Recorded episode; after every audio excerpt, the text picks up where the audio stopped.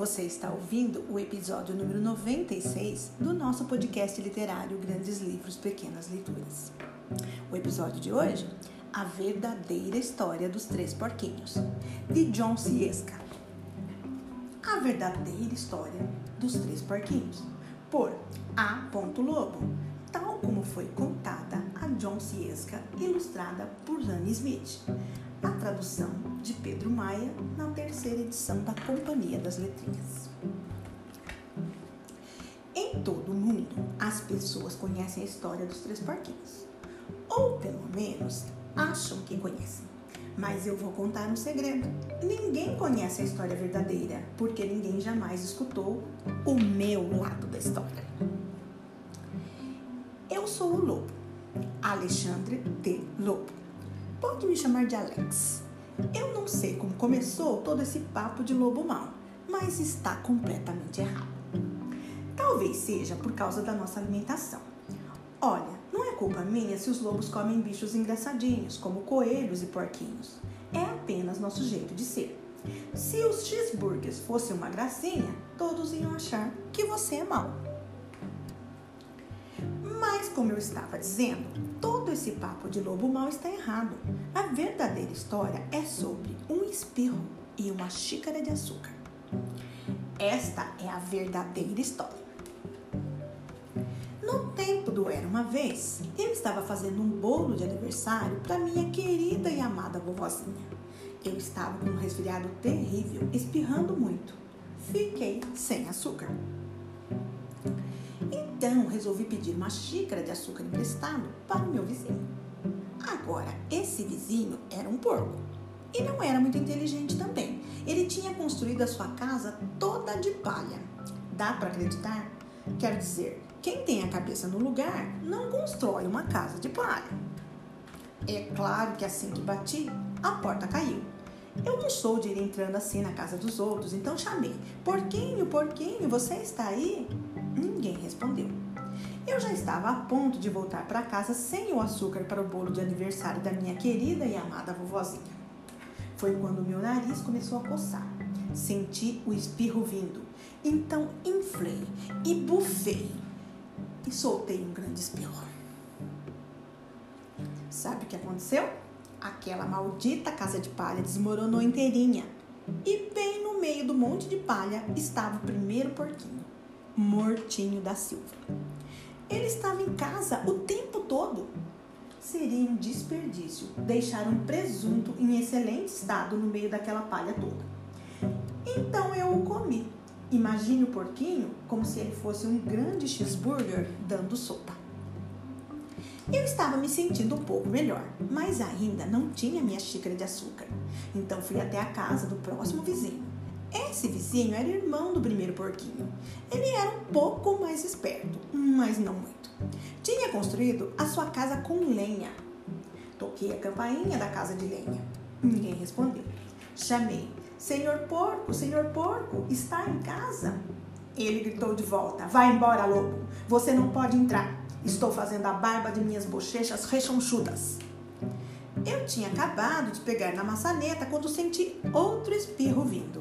Eu inflei e bufei e tentei cobrir minha boca, mas soltei um grande espirro. Você não vai acreditar, mas a casa desse sujeito desmoronou igualzinho a do irmão dele. Quando a poeira baixou, lá estava o segundo porquinho, Mortinho da Silva. Palavra de honra. Na certa, você sabe que a comida estraga se ficar abandonada ao relento. Então fiz a única coisa que tinha de ser feita: jantei de novo. Era o mesmo que repetir um prato. Eu estava ficando tremendamente empanturrado, mas estava um pouco melhor do resfriado. E eu ainda não conseguira aquela xícara de açúcar para o bolo de aniversário da minha querida e amada vovozinha. Então eu fui até a casa do próximo vizinho. Esse sujeito era irmão do primeiro e do segundo porquinho. Devia ser o crânio da família. A casa dele era de tijolos. Bati na casa de tijolos. Ninguém respondeu. Eu chamei: Senhor porco, o senhor está? E sabe o que aquele leitãozinho atrevido me respondeu? Cai fora daqui, lobo, não me amole mais. E venho me acusar de grosseria? Ele tinha provavelmente um saco cheio de açúcar e não ia me dar nem uma xicrinha para o bolo de aniversário da minha querida e amada vovozinha? Que porco! Eu já estava quase indo embora para fazer um lindo cartão de aniversário em vez de um bolo quando senti um espirro vindo. Eu inflei e bufei e espirrei de novo. Então o terceiro porquinho gritou: E a sua velha vovozinha pode ir às favas. Sabe, eu sou um cara geralmente bem calmo, mas quando alguém fala desse jeito, da minha vovozinha, eu perco a cabeça. Quando a polícia chegou, é evidente que eu estava tentando arrebentar a porta daquele porco. E todo o tempo eu estava inflando, bufando e espirrando e fazendo uma barulha. O resto, como dizem, é história. Tive um azar. Os repórteres descobriram que eu tinha jantado os outros dois porcos e acharam que a história de um sujeito doente pedindo açúcar emprestado não era muito emocionante. Então enfeitaram e exageraram a história com todo aquele negócio de bufar, assoprar e derrubar sua casa e fizeram de mim o lobo mau. É isso aí. Essa é a verdadeira história.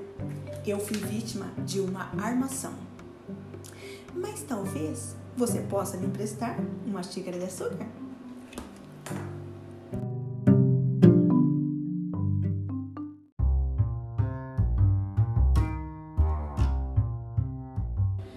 A recriação ou releitura é uma espécie de homenagem bem-humorada que um autor faz a um texto tradicional, como é o caso desta leitura. Afinal, será que a história dos três porquinhos ocorreu daquele jeito mesmo? Dando a palavra ao lobo, que naturalmente narra os acontecimentos do seu ponto de vista, John Ciesca consegue reforçar a veracidade da história original, contar uma história nova e engraçada e dar aos leitores a oportunidade para demonstrar que compreendem muito bem as coisas. John Ciesca nasceu em Michigan, Estados Unidos, em 1954. Tem cinco irmãos, é mestre em literatura pela Universidade de Columbia, nos Estados Unidos.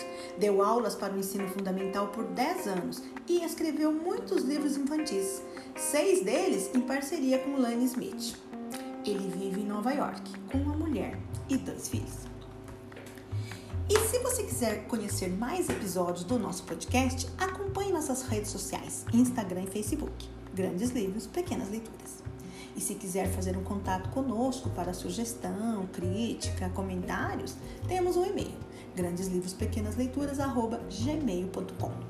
Muito obrigada e até a próxima semana.